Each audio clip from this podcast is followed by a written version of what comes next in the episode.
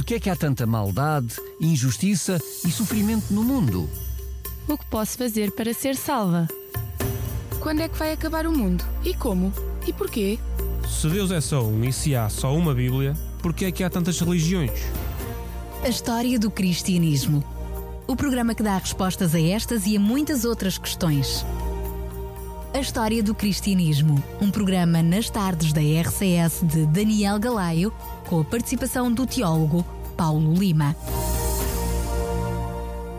E cá estamos nós para mais um Histórias do Cristianismo. Este é o segundo programa de uma série de cerca de 42 programas, mais coisa, menos coisa, que nos vai levar ao longo destas semanas à história do cristianismo. Uma análise daquilo que foi uh, o início, a gênese de um grande conflito que começou uh, no céu e depois a história do cristianismo que se estenda não só aos dias de hoje, mas também a análise daquilo que a Bíblia nos diz para o futuro bem bem próximo.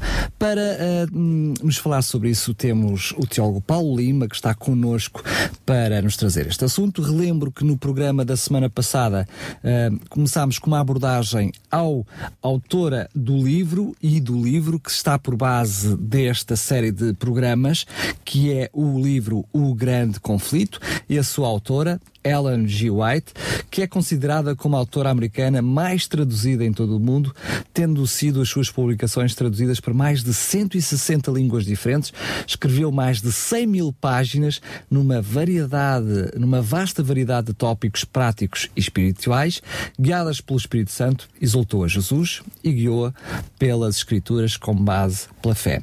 Escreveu também, na sua biografia, tem este grande conflito, o livro que lhe estamos a oferecer, com mais de 100 milhões de livros em todo o mundo também, em várias línguas. Este livro é gratuito, estamos a oferecer aqui na Rádio RCS. Pode entrar em contato connosco para o 219 10 63 10, 219 10 63 10. Receba gratuitamente este livro em sua casa e depois acompanhe a par e passo estes programas. Relembro também que o programa anterior, bem como este e todos os demais, estão disponíveis em podcast Rádio RCS. Já sabe, radiorcs.pt na secção de podcast. E vai, no programa anterior, vai conhecer também um pouquinho mais sobre a história da autora e deste livro. Agora sim, Paulo, obrigado por estares connosco mais obrigado uma vez. Obrigado eu, boa tarde. Uh, com bastante entusiasmo, depois do primeiro programa já recebemos inúmeros telefonemas, inúmeros elogios ao Graças programa. A Deus. Uh, também tivemos a possibilidade, logo com o primeiro programa, oferecer cerca de, em números redondos, 40 grandes conflitos, uh, que foi muito, muito bom. É bom. Foi, para começar, é bom se contabilizarmos com aqueles que foram pedidos online, então estamos a falar quase 60 livros que nós oferecemos só no primeiro bem, programa, mas relembro que não esgotámos os livros. Para si que está desse lado, entre em contato connosco, já sabe, é o 219 10 63 10. No primeiro programa falámos também, na, quando analisámos a história deste livro, O Grande Conflito. Uh, é verdade que o Grande Conflito hoje vamos começar com a primeira secção uh, e, e, sobretudo, também com, com, a primeira parte desta, desta secção, com o primeiro capítulo, que tem a ver com a destruição de Jerusalém, mas a verdade é que já vamos ver, com, logo neste primeiro capítulo, que o livro uh, tem uma abrangência superior, fala desde o primeiro conflito entre Satanás e os o, seus anjos. o livro todo em si. O livro tudo, todo, e depois também aquilo que tem a ver com uh, o futuro, aquilo que, que, a Bíblia nos reserva para o futuro. Mas. Um, só em breves palavras, pedia-te, por favor, antes de, de, de, de, analisarmos e começarmos com esta temática, uh, tu percebes porque é que a autora começa, quando quer falar desta história, deste grande conflito, começa com uh, esta temática, a destruição, a de, de Jerusalém? Porque não antes nem depois, não é? Uh, ela, portanto, este o Grande Conflito é o quinto livro de uma série, como dissemos no primeiro capítulo, a série uh, Conflito dos Séculos, que começa precisamente com um livro chamado Patriarcas e Profetas, que relata a, a revolta de Lúcifer no céu e que a partir daí conta a história dos patriarcas e dos profetas. Depois há o segundo livro, Profetas e Reis, que continua a história de Israel ao longo dos altos e dos baixos na sua relação com Deus. Depois o de Já Todas as Nações, o terceiro livro, é a história da vida de Jesus, da vida e do ministério de Jesus. Depois o, o Atos dos Apóstolos, o quarto livro da série, narra a história da origem da igreja até o seu desenvolvimento com Paulo e até à morte de Paulo. E aqui, no quinto livro, no Grande Conflito, eu penso que a autora sentiu necessidade de começar pela destruição de Jerusalém, porque eh, marca o, a, a, rejeição de Jesus e depois o início da, da história cristã. Sendo que, uh, nesta, precisamente neste capítulo e nesta fase, a intervenção de Jesus e aquilo que acontece com o próprio Jesus um, ehm, e as, as profecias que estão a ele associadas, Sim. marca o resto do livro. E, portanto, a, acaba por ter muita lógica. Uh, faz início. todo sentido. O início faz todo sentido. Uh, neste início, precisamente, a destruição de Jerusalém, ela na realidade, começa um pouquinho antes. Começa quando Jesus entra em Jerusalém. Exatamente. Ela começa na Páscoa do ano 31 da nossa era. Uh, era a altura da Páscoa, portanto, os, os uh, os, muita gente afluía a Jerusalém, os peregrinos, e Jesus vai como peregrino também passar a Páscoa em Jerusalém. Só que Jesus sabe que é a sua última Páscoa, é a Páscoa da sua morte e da sua crucificação e posteriormente da sua ressurreição. Provavelmente as pessoas que nos ouvem reconhecem aquela imagem da entrada triunfal de Jesus. Sim, é o Domingo de Ramos, chamado Domingo de Ramos, Domingo em que as pessoas que é recebem, recebem, Jesus como o Messias, ele entra num jumento. como o rei de Israel, ele entra montado num jumento. O paradoxo é que é um dia de festa, um dia de muita alegria, mas essa festa não se estende a Jesus. Jesus não. vai muito triste. Ela não é que relata, começa o primeiro capítulo, o capítulo sobre a destruição de Jerusalém, com com a reação de Jesus perante a cidade. Uh, Jesus contempla Jerusalém na sua beleza, vendo os, os peregrinos a fluírem à cidade, mas Jesus chora sobre Jerusalém. E ele chora não tanto pelo sofrimento que vai ter que passar lá uh, nos momentos seguintes, portanto, na semana seguinte, na sua crucificação, mas ele chora porque ele sabe que Jerusalém vai ser destruída dentro de pouco tempo. e essa, essa, esse, esse senso de angústia e de tristeza pela destruição de Jerusalém que é marcado nas palavras de Jesus. Lucas, no capítulo 19, cita-nos essas palavras, elas chegaram até nós, e Jesus diz o seguinte: falando com Jerusalém como se ela fosse uma pessoa. Ah, se tu conhecesses ao menos neste dia, portanto, no dia em que ele está dentro dela, o que à tua paz pertence, mas agora isso está encoberto aos teus olhos. Dias virão sobre ti em que os teus inimigos te cercarão de trincheiras e te sitiarão e te apertarão de todos os lados. Derrubar-te-ão a ti e aos teus filhos que dentro de ti estiverem. Não deixarão em ti pedra sobre pedra porque não reconheceste o tempo da tua visitação. Portanto, Jesus está, está a dizer é que uh, ele sabe que Jerusalém vai ser porque ele sabe que o seu ministério, em última análise, vai ser rejeitado pelos líderes do povo judeu. E é interessante ver que o que Jesus nos está a dizer é que Jerusalém podia ter permanecido como capital do povo judeu, do povo de Deus, se os judeus tivessem aceito o, o Messias que, que, que ia entrar naquele domingo de Ramos em Jerusalém. Mas infelizmente ele não foi aceito. Eh, Deus enviara profetas ao longo da história de Israel e da história do povo judeu, enviara profetas como mensagem futura da vinda do seu filho, Deus enviou o próprio Filho de Deus para instar com Jerusalém, para instar com os seus líderes, para que eles aceitassem a mensagem de Deus, mas infelizmente Jesus foi rejeitado ao fim dos três anos e meio do seu ministério, e ao ser rejeitado Jesus, o destino de Jerusalém estava selado. Aliás, ele já estava selado antes, porque Deus já sabia o que, é que ia acontecer. Claro, Deus já, já sabia. profetizado. Mas uh, os profetas tinham falado no, no, destino brilhante para Jerusalém, caso o Messias fosse aceito como, como rei de Israel. Uh, e infelizmente ele não foi aceito.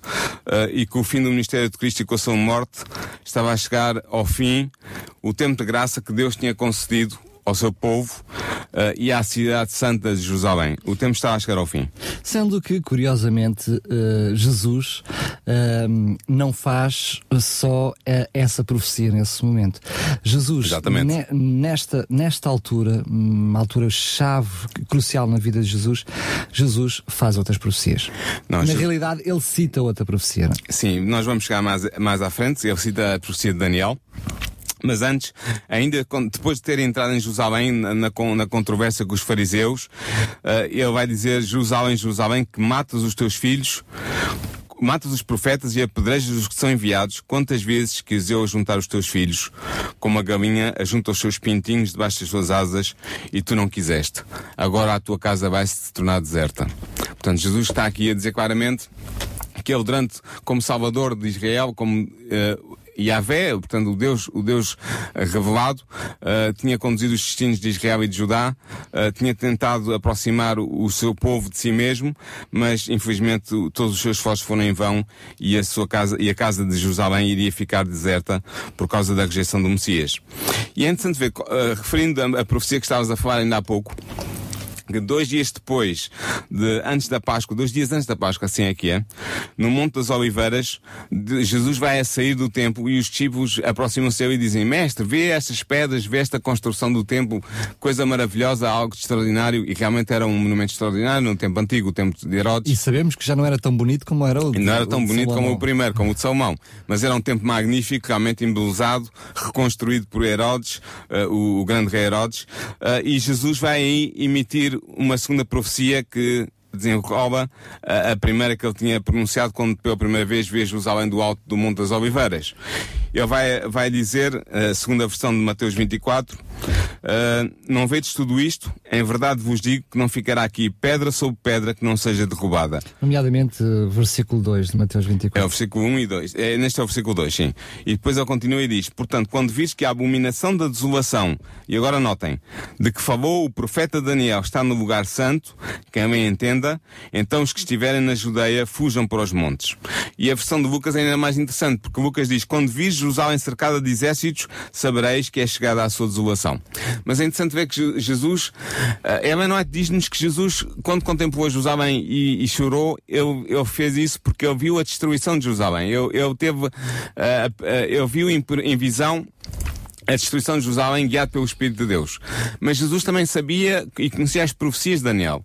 E Daniel, eh, no capítulo 9, tem uma profecia fantástica e, e, crucial para a compreensão do destino de Jerusalém e do destino do próprio Jesus. Até porque esta profecia de Jesus, aliás, esta, esta profecia que Jesus faz da destruição Sim. de Jerusalém, é, tem uma parte fundamental, é uma parte chave na profecia de Daniel 9. Exatamente. A profecia de Daniel 9, uh, talvez valesse a pena nós lermos. Quem acho que sim. Para os nossos ouvintes ouvintes. É um pouco, é um pouco longa, talvez são quatro versículos, mas eu queria pedir aos nossos ouvintes que tomassem o máximo de atenção possível ao que eu vou ler, porque depois eu vou comentar e vou esclarecer a profecia. Mas ela é fundamental para entendermos duas coisas. Primeiro, porque é que Jesus chora sobre Jerusalém e segundo, porque é que Jesus é quem ele diz que é, o Messias de Israel, o, Salvador do mundo. Então a profecia, uh, uh, o anjo Gabriel revela-se a Daniel, depois de Daniel estar a orar para conhecer o futuro da sua cidade santa e do seu povo, e o anjo é enviado por Deus, o anjo Gabriel é enviado por Deus a Daniel e diz-lhe o seguinte: 70 semanas estão determinadas sobre o teu povo e sobre a tua santa cidade, para fazer cessar a transgressão e dar fim aos pecados, e para espiar a iniquidade e trazer a justiça eterna, e selar a visão e a profecia, e para ungir o santo dos santos. E depois ele diz o seguinte: Sabe e entende, desde a saída da ordem para restaurar e para edificar Jerusalém até o ungido, o príncipe, sete semanas e sessenta e duas semanas. As praças e as tranqueiras se reedificarão, mas em tempos angustiosos. Depois das sessenta e duas semanas será cortado o ungido, outras versões dizem o Messias. E não será mais, e o povo do príncipe que há de vir destruirá a cidade e o santuário. O seu fim será como uma inundação. Até ao fim haverá guerra e estão determinadas desolações. E ele confirmará uma aliança com muitos por uma semana, mas na metade da semana fará cessar o sacrifício e a oferta de cereais. E sobre a asa das abominações virá o assolador, até à destruição determinada, a qual será derramada sobre o assolador. Aqui esta parte final é a parte a que Jesus estava a referir quando ele diz que quando vis que a abominação da desolação de que falou o profeta Daniel está no lugar santo, então os que estiverem na Judeia fujam para os montes. Portanto, esta parte final é a referência que Jesus faz à profecia de Daniel. Mas uh, o que é que isto significa? O que é que esta profecia significa? Podem estar os nossos ouvintes agora a perguntar-nos. Uh, o que significava é que Deus deu 70 semanas proféticas, de tempo profético ao povo judeu para que o povo judeu se preparasse para a vinda do Messias, para a vinda de Jesus Cristo. E essas 70 semanas são semanas não literais, mas proféticas. Ou seja, não são semanas de dias, mas semanas de anos. Portanto, 70 semanas, uh, 7 vezes 70 dá 490. 490 dias. Mas como são dias proféticos, e nós sabemos que são dias proféticos porque equivalem a um ano, porque em Ezequiel capítulo 4, versículo 6, o profeta é claro quando diz que Deus diz ao profeta que um dia te dei por cada ano, Portanto, em profecia, cada ano, cada dia vale um ano. Portanto, estas 70 semanas proféticas são 70 semanas de anos, ou seja, 490 anos. E estes, estes, estes 490 anos são determinados sobre o povo de Daniel, o povo judeu, e sobre a sua santa cidade, ou seja, Jerusalém. Agora, podemos é perguntar e quando é que começam esta contagem das 70 semanas de anos, dos 490 anos? Que eu diria que é o fator-chave para depois compreendermos todo o processo Exatamente. dessa profecia. Temos que saber quando é que, a semana, quando é que as semanas começam a contar. O, o, o anjo diz, diz a Daniel, ele diz, sabe e entende, desde a saída da ordem para restaurar e para edificar Jerusalém, até ao Messias o Príncipe, 7 semanas e 62 semanas. Portanto, o ponto inicial é o ponto das 70 semanas. É o ponto da saída da ordem para restaurar e edificar Jerusalém, que na altura estava destruída. Quando é que essa ordem saiu? Nós sabemos que foi o rei Artaxerxes, que, o rei Artaxerxes II, que deu a ordem o rei persa, que deu ordem em, mil, em, em 457 a.C., deu ordem através de um, de um, decreto que enviou ao escriba Esdras para que a, a Jerusalém começasse a ser reconstruída. Portanto, o ano da reconstrução, que inicia a reconstrução, é o ano 457 a.C. E temos que contar agora, a partir dessa data, lembrando aos nossos ouvintes que contamos para trás, porque são datas anteriores ao nascimento de Cristo, portanto, contamos recuando, e temos que contar então as 70 semanas a partir de 457.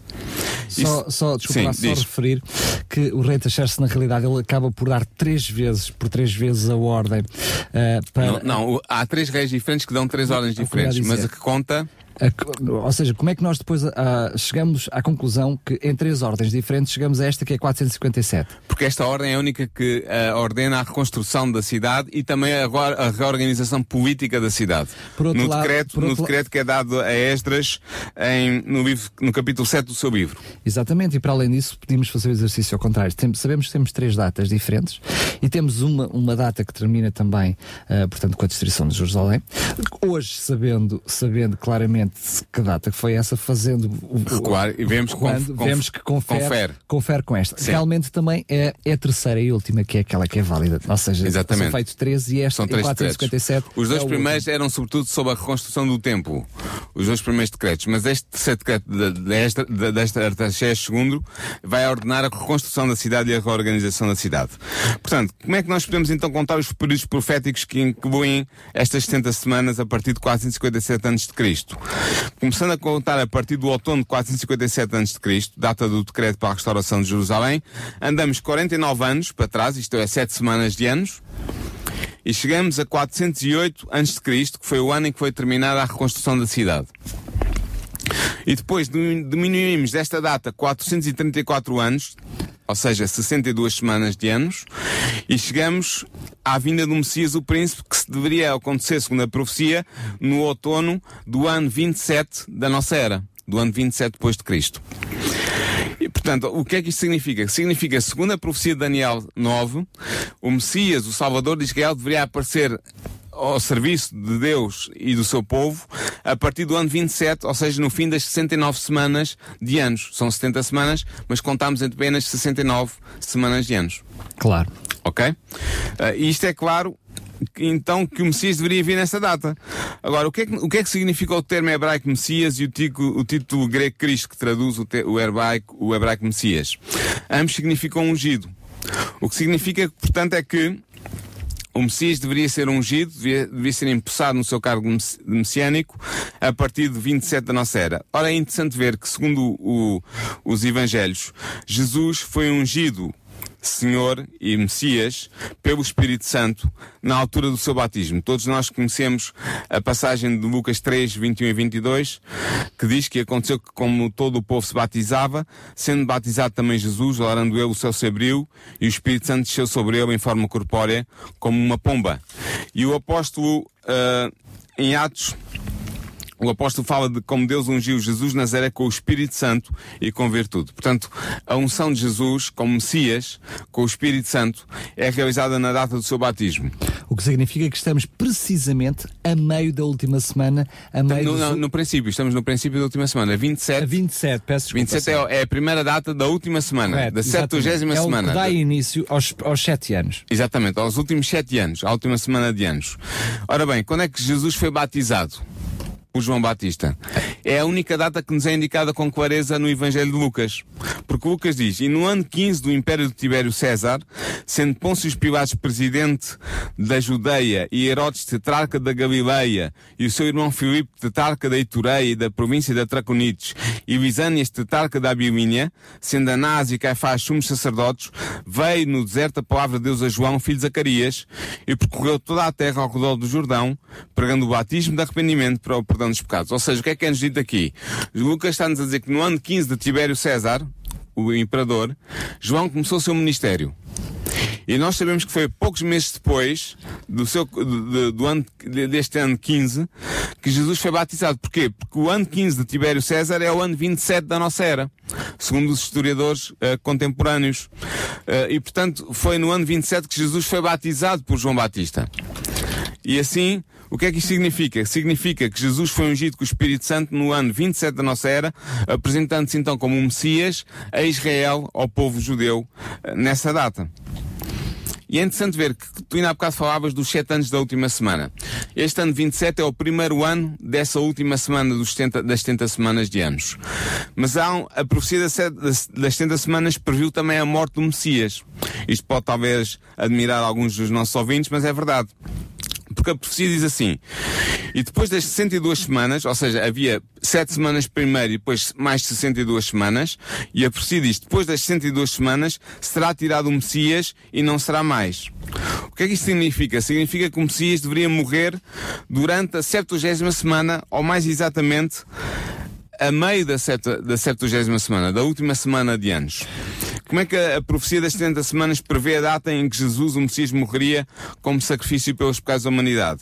Ela prevê porque no capítulo 9 de Daniel, no versículo 27, diz assim: E ele, o Messias, firmará um concerto com muitos por uma semana, e na metade da semana, da última semana dos 70, das 70 semanas, fará cessar o sacrifício e a oferta de manjares.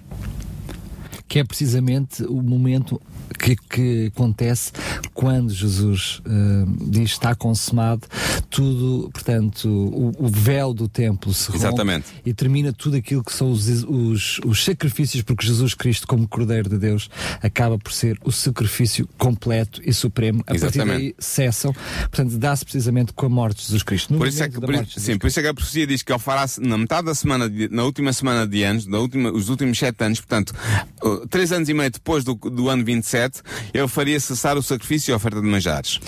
E, Estamos portanto, a falar, portanto, só para contextualizar, sim. portanto, três anos e meio, ou seja, já no ano 31 da nossa era. É, na primavera, exatamente, na primavera do ano 31 da nossa era, data em que, o que é que acontece nessa data? É a Páscoa em que Jesus é morto na cruz.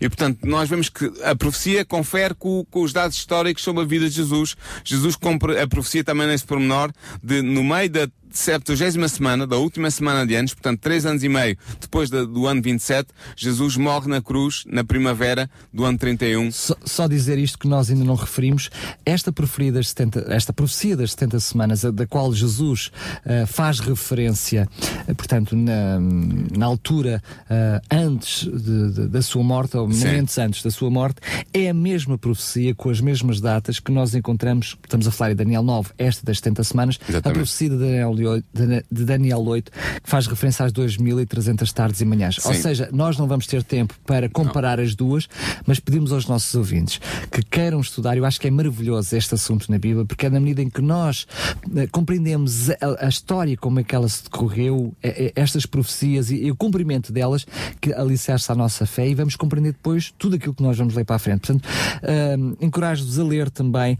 Daniel 8, nomeadamente o capítulo 14 de Daniel 8 versículo 14. O desculpa, o capítulo 8, o versículo, o versículo 14, 14, para compreenderem também, porque quando colocamos estas duas, estas duas profecias, que é a mesma profecia, em análise, as, as 2.300 tardes e manhãs e as 70 semanas, vamos compreender então de uma forma mais completa. É, só para dizer aos nossos ouvintes, as 70 semanas marcam o início das 2.300 tardes e manhãs.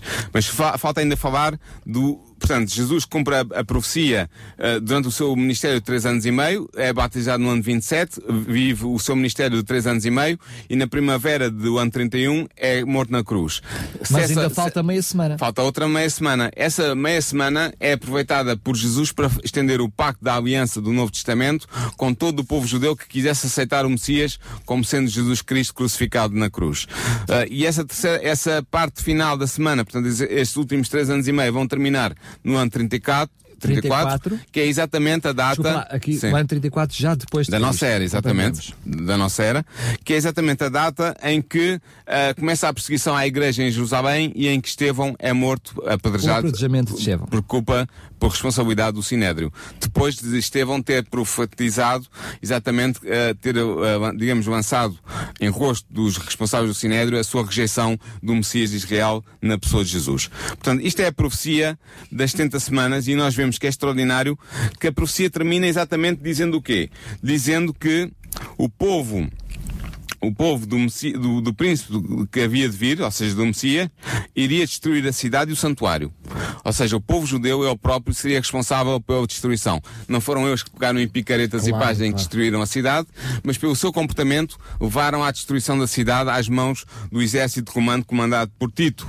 E depois, é isso é claramente dito, que o seu fim, o fim da, da cidade e do santuário será como uma inundação, até ao fim haverá guerra e estão determinadas a, a desolações. Depois, uh, Jesus confirmaria a, a, aliança com muitos por uma semana, uh, durante a, portanto, desta, desde o ano 27 até o ano 34, e depois dessa data seria destruída a cidade, mas a profecia diz que também o próprio assolador, o destruidor, portanto o povo romano, seriam depois levados. De, de, uh, seria, uh, Deus uh, iria ajustar contas também com esse povo. Mas isto fala-nos, portanto, a profecia da, das 70 semanas e indica porque é que Jesus sabia, além da sua omnisciência como Deus, Jesus sabia que a cidade iria ser destruída porque Daniel era claro, indicando na profecia das 70 semanas a destruição, a destruição da cidade. Sendo que Ellen White, neste capítulo, relembro, nós estamos na primeira, no primeiro grupo, uh, uh, o grande conflito está uh, dividido em secções, estamos, portanto, na, na primeira, na primeira secção. secção. precisamente no primeiro capítulo, e neste capítulo, que, que tem como título a destruição de Jerusalém, a Ellen White portanto, fala precisamente daquilo que nós estamos a falar aqui, faz, fala, comenta uh, esta profecia da, das, das 70 semanas que Jesus faz referência, fala-nos depois a história concreta da destruição de Jerusalém, a é história que, que está envolta, envolta é, na também guerra. na guerra de Tito e depois também na, na, na restante guerra judaica. Exatamente. É interessante ver que Deus adiou o castigo de Jerusalém por 40 anos. Portanto, a perseguição à igreja é em 34, a destruição de Jerusalém é no ano 70. Andamos perto de 40 anos, 36 anos, uh, não é? 70 para 34, exatamente. São 36 anos. Portanto, uh, partindo do princípio que Jesus morre em 31, são, são 40 anos desde 31 praticamente. Uh, Desculpa, só porque estamos a falar que sabemos quando é que foi destruído. Exatamente, foi, é foi a cidade foi destruída no ano 70 por Tito, à frente dos exércitos romanos. É interessante ver que Deus estende a graça não só à geração que viu Jesus e ouviu Jesus, mas à geração seguinte Sim. das crianças que não tinham tido a oportunidade de rejeitar ou de aceitar o Messias de Israel. Uh, e é interessante ver que quando Jesus pronuncia esta profecia sobre, sobre Jerusalém e em que ele se inspira, nomeadamente na profecia de Daniel 9, uh, eh, nada indicava que Jerusalém fosse destruída. Aliás, eles não acreditavam. Não, ninguém acreditava que ninguém Jerusalém alguma vez fosse destruída. Mas na verdade, a guerra judaica, uh, começada no ano 64, uh, perdão, no ano 66, uh, veio, tra veio trazer a destruição de Jerusalém. É interessante ver que uh, White, no seu capítulo da destruição de Jerusalém, ela fala desta, sucintamente, claro, da guerra judaica e, e, e, do papel que o povo romano teve na destruição de Jerusalém, mas ela vai buscar, além das, das visões que ela teve e pelas quais teve acesso direto à história da destruição do povo e da cidade de Jerusalém, ela também se inspira em autores que, que releram e que estudaram o livro de um autor uh, judeu chamado Fábio Josefo. Uh, ele, ele, nasceu numa família sacerdotal abastada do primeiro século. Ele foi um dos comandantes que esteve à frente das tropas judaicas durante a guerra de Jerusalém e da, nomeadamente na Galileia, porque o, o, exército romano entrou pelo norte e começou, antes de atacar Jerusalém, a, a, começou por subjugar a Galileia e José, José estava à frente dessas tropas e ele depois vai ser preso pelos romanos, vai ser indultado porque ele faz uma profecia a Vespasiano, o primeiro general, o primeiro general que estava à frente da, do exército romano que ia destruir Jerusalém, e a faz a profecia que Vespasiano iria ser imperador. Essa profecia concretizou-se, realizou-se mesmo, e, em agradecimento Vespasiano deu a liberdade a José e permitiu, deu-lhe uma, uma soma considerável de dinheiro para ele viver e permitiu que ele vivesse em Roma. Só para citar, só para relembrar, que Flávio José continua a ser, os seus escritos, e aquilo Sim. que foi o relato da guerra do povo judaico, eh, continua a ser a base para todos os historiadores no dia, nos dias de hoje, Exatamente. como referência para ir buscar Sim. o, aquilo eu que escrevi, eu escreveu, eu escrevi um livro no ano 70, por volta do ano 65, a destruição de Jerusalém, de Jerusalém foi no ano 70, e eu escrevi o livro por volta de 5 anos depois, uh, originalmente em aramaico, mas depois o livro foi traduzido para grego, e hoje a versão que, que nós temos é a versão grega, sobre, embora tenha sido traduzido sob supervisão do próprio autor, e nós temos uma edição portuguesa, A Guerra dos Judeus, da edição Sílabo, uh, e é a partir dessa, dessa, desse registro que, como tu dizia muito bem, todos os historiadores historiadores posteriores uh, se inspiram para descrever a destruição uh, de Jerusalém e a, e a guerra que aconteceu. A guerra começa em maio de 66, do ano 66 da nossa era. Porquê? Porque o procurador romano, ou seja, o governador romano de Jerusalém, Gécio Florus, quis apropriar de algum dinheiro que estava no templo. E o povo não gostou da ideia e reagiu violentamente à, à ação do governador, de tal maneira que o governador foi obrigado a fugir da cidade com os seus soldados, que, aqueles que conseguiram escapar. E entretanto, isto é em maio de 66. Em junho de 66, Eleazar, que era o comandante do templo, ou seja, que era a, a maior autoridade dos judeus abaixo do sumo sacerdote, ele vai dar ordem para cessar os sacrifícios que eram feitos em prol da, da, da paz do Império Romano e em prol da vida do imperador. O que é que isto significava? Significava que o povo judeu em si, oficialmente, uh, que cortava os vasos que ligavam os relacionamentos, o relacionamento, os vasos que ligavam ao Império Romano. E a partir daí começava a, a revolta. O procurador, o governador de romano da Síria, Céstios Galvos, que estava a norte, na, em Damasco, soube da revolta, pela informação do Gécio Flores, do governador romano da, da Palestina, e enviou as suas tropas, rumou a, em, foi rumo a Jerusalém, à frente de soldados romanos, uh, para tentar resolver o problema só que ele não conseguiu resolver a situação, foi obrigado, ele, ele cercou a cidade e estava prestes a tomar conta do templo, mas por alguma razão que ninguém sabe qual foi, não sabe, ele decidiu voltar para trás e abandonar o cerco à cidade. E isso é interessante porque já vamos ver porque tem a ver com, com o destino dos, dos, cristãos que estavam em Jerusalém. E a fuga dos mesmos. E a fuga dos cristãos. Porque se não fosse este, este recuo de, de, do, do, governador Sérgio Galvos, os, os cristãos uh, judeus nunca poderiam ter fugido de Jerusalém e teriam sido destruídos juntamente com a cidade. Mas esta, esta reviravolta uh, estranha do comportamento do governador, aparentemente estranha, claro, nós acreditamos que Deus estava envolvido nesta situação e que foi ele que dirigiu todas as coisas, mas a verdade é que ele fugiu, abandonou a cidade. Os, os, uh, os soldados judeus, portanto, as tropas revolucionárias judaicas, seguiram a, a legião de Sérgio Galvos, destroçaram a legião, mataram mais de 6 mil soldados romanos e ficaram todos muito contentes. Entretanto, o que é que aconteceu? A fuga inesperada de Sérgio Galvos e uh, o facto das tropas uh, judias terem seguido na sua perseguição levaram a que uh, os, os, judeus cristãos que habitavam na, na, cidade e que conheciam bem a profecia que, que, Jesus tinha feito sobre a destruição da mesma e, e conheciam as, as, instruções de Jesus para abandonar a cidade logo que a vissem rodeada por exércitos romanos, conhecendo tudo isto, o, todos os cristãos escaparam, nenhum pereceu na destruição de Jerusalém e eles fugiram para Pela, que era uma pequena cidade na Pereia, no distrito da Pereia, uma cidade maioritariamente pagã, e foi aí que a que situava além do Jordão, e foi nessa cidade que os cristãos se reuniram e mantiveram unidos enquanto durou a guerra entre os judeus e os romanos. Sendo que, hum, fechando aqui este capítulo da profecia de, uh, de Jesus, este, este que Sim. nós encontramos em Mateus 24, Sim. é verdade que Jesus, quando, uh, passando uh, que a redundância profere esta profecia, Sim. ele tem uma dupla intenção, porque esta profecia, ela divide-se, de Mateus 24, ela divide-se duplamente no tempo. Tinha uma parte que se cumpriu precisamente, como tu acabaste de ver, na destruição de Jerusalém, mas ela tinha também uh, um, apontava também para algo que iria acontecer no fim dos tempos. Exatamente. A profecia que Jesus dá em Mateus 24 e em Lucas 21 uh, é uma profecia uh, du com duplo sentido. Uh, Jesus dá informações sobre a destruição de Jerusalém, mas também ao mesmo tempo sobre a destruição do mundo quando uh, se der a segunda vinda de, de Cristo a esta terra. Uh, ele mistura as duas coisas porque lembra-se que a pergunta dos discípulos era quando será o fim dessas coisas, portanto a destruição de Jerusalém, Quando é quando será a vinda é? e quando será os sinais da tu, quais serão os sinais da tua vinda. Desculpa lá, deixa só Sim.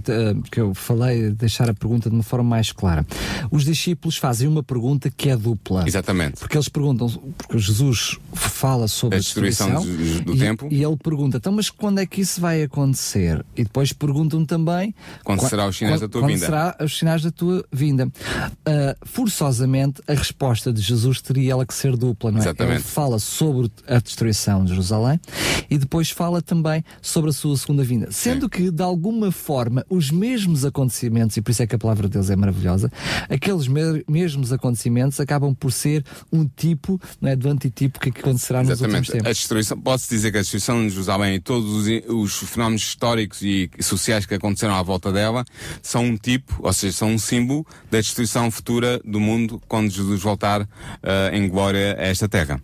Mas é interessante ver, ainda voltando à guerra, à guerra judaica, que na primavera de 67, portanto, eh, Vespasiano à frente de um exército com cerca de 60 mil homens, começa a campanha, ele começa pelo norte, como eu disse há pouco, vem pela Galileia, toma conta de todas as principais cidades da Galileia, conquista a Galileia inteira e depois faz uma pausa na primavera, eh, no inverno de 68, para, porque normalmente não se fazia a guerra, antigamente não se fazia a guerra no inverno.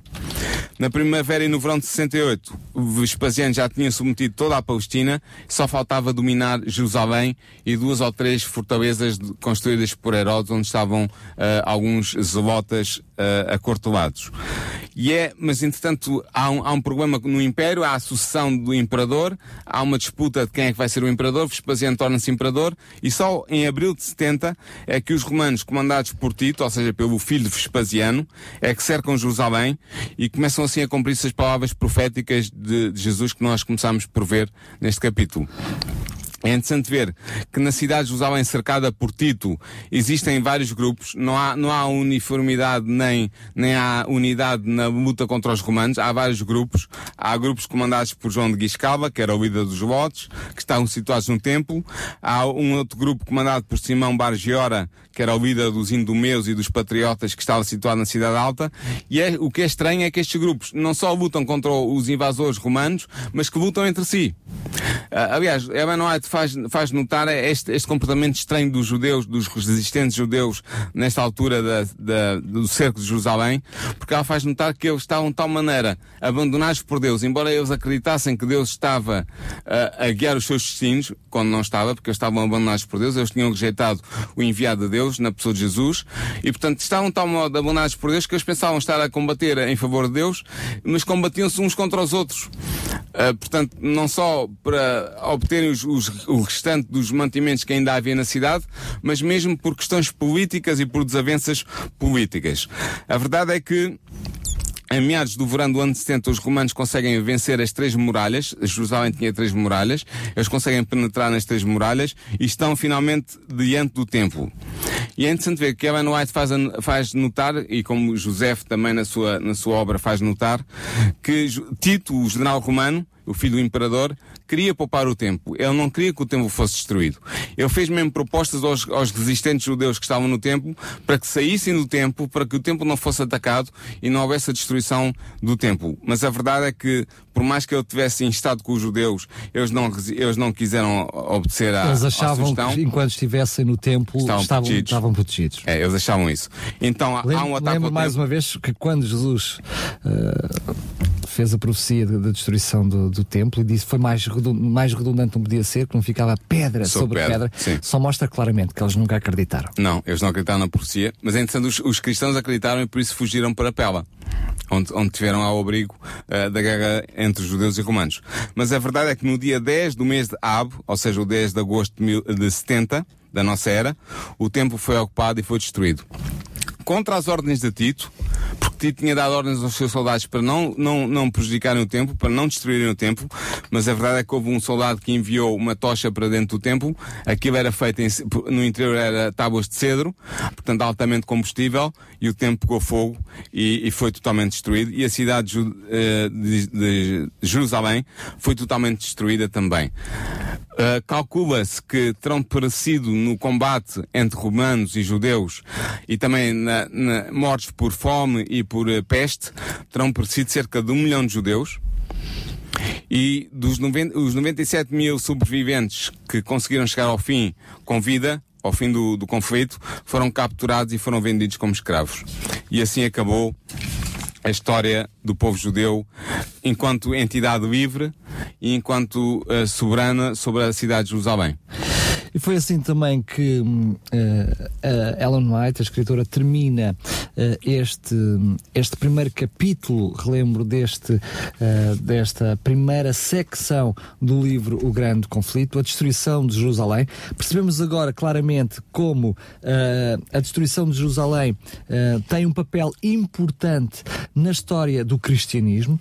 Ela faz parte integrante e ajuda-nos a compreender esta profecia das 70 semanas e depois depois, se quisermos, uma profecia maior, que certamente analisaremos noutra altura, das 2.300 tardes e manhãs. Portanto, é importante percebermos este um, conceito e depois ainda vamos, uh, serve também de base para uh, a perseguição, aquilo que nós conhecemos como os factos históricos da perseguição nos primeiros séculos, que depois analisaremos no próximo programa. Exatamente.